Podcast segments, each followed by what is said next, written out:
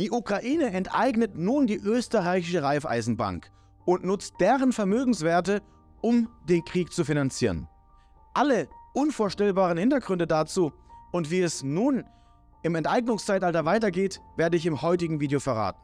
Mein Name ist Dominik Kettner und ich war erschüttert und vor allem darüber, dass man in unserer Medienwelt davon nichts erfahren hat. Die Raiffeisen Leasing Russland wurde von der Ukraine auf eine Sanktionsliste gesetzt.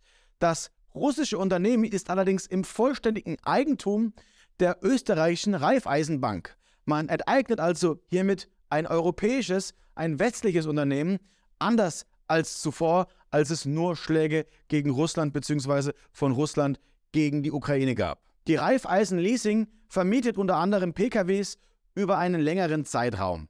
Nun hat sich eines allerdings in dieser Sache drastisch verändert, denn auf ukrainischem Territorium ist es nun möglich, Vermögenswerte dieses Unternehmens zu beschlagnahmen. Insgesamt stehen auf der Sanktionsliste übrigens 182 Unternehmen und Zelensky sagte dazu Folgendes in seiner Fernsehansprache. Ihr Vermögen in der Ukraine ist blockiert, ihr Besitz wird für unsere Verteidigung verwendet. Bevor wir die Hintergründe dazu genauer beleuchten, möchte ich Sie noch einmal darauf hinweisen, dass heute Abend um 19 Uhr das Event des Jahres stattfindet. Ernst Wolf, ein sehr geschätzter Gast auf unserem YouTube-Kanal, wird gemeinsam mit mir in unserem Webinar live das Schicksalsjahr 2023 beschreiben. Wir schauen uns die Risiken an, die sich derzeit auftun und wie Sie sich vor diesen Risiken schützen können. Wir zeigen Ihnen alle Schauplätze und verbinden diese miteinander, denn nur wenn Sie die Vogelperspektive einnehmen und mit uns gemeinsam heute Abend den Blick darauf werfen, wird es Ihnen möglich sein, richtig zu navigieren. Ich würde mich riesig freuen, wenn Sie sich jetzt schon Ihre Fragen an Ernst und an mich aufschreiben. Wir werden heute Abend ans Eingemachte gehen und unzensiert den Finger in die Wunde legen, wie wir es noch nie getan haben. Ich freue mich, wenn Sie sich unter dem Video oben in der Infobox auf dem Anmeldelink registrieren. Sichern Sie sich die letzten Plätze. Heute Abend wird es soweit sein und ich freue mich natürlich über jeden einzelnen von Ihnen. Halten wir also noch einmal fest, der Westen unterstützt die Ukraine massiv gemeinsam mit der NATO.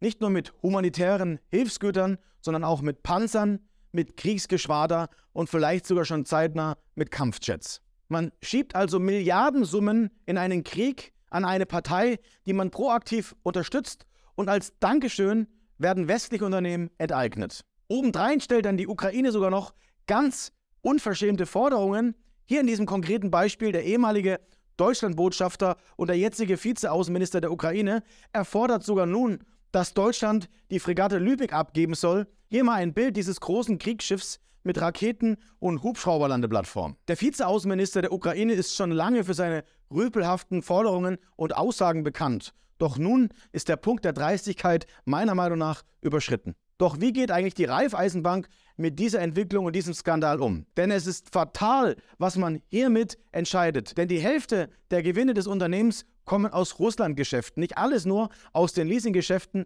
allerdings die Hälfte aus den russischen Geschäften. Zwar hatte die Raiffeisenbank auch wegen der russischen Sanktionen derzeit auch keinen Zugriff auf die Gewinne, sie wurden allerdings nur blockiert. Die Ukraine hingegen enteignete und beschlagnahmte nun die Vermögenswerte, um die Rüstung und den Krieg zu finanzieren.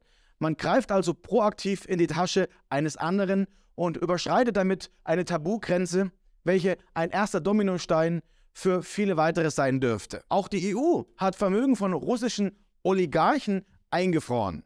Und wenn Sie den Medien in den letzten Monaten folgten, dann werden sich Ihnen schon die Nackenhaare beim Wort des russischen Oligarchen stellen. Doch stellen wir uns einmal die Frage, was überhaupt ein russischer Oligarch ist und woher dieses Wording in den letzten Monaten kommt. Denn der Oligarch wird durch dieses Framing als nichts anderes als ein abwertendes Wort für einen reichen Russen bezeichnet.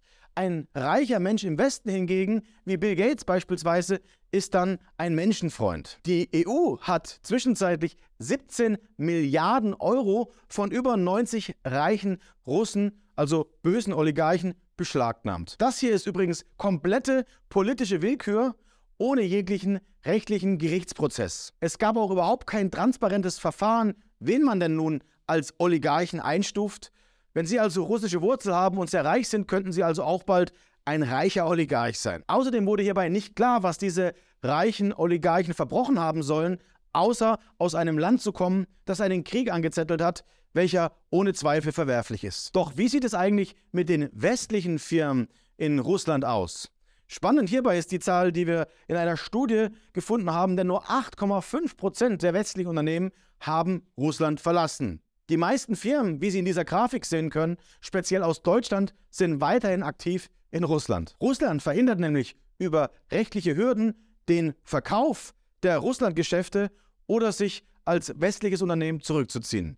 Denn Putin bzw. Russland verfolgt die Politik, die Arbeitsplätze im eigenen Land zu halten.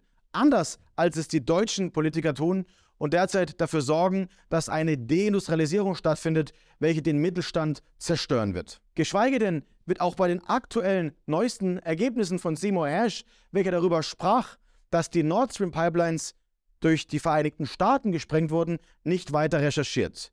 Dieses Medienspektakel ist in meinen Augen nur noch zum Kopfschütteln und was die Politik hieraus macht, ebenfalls.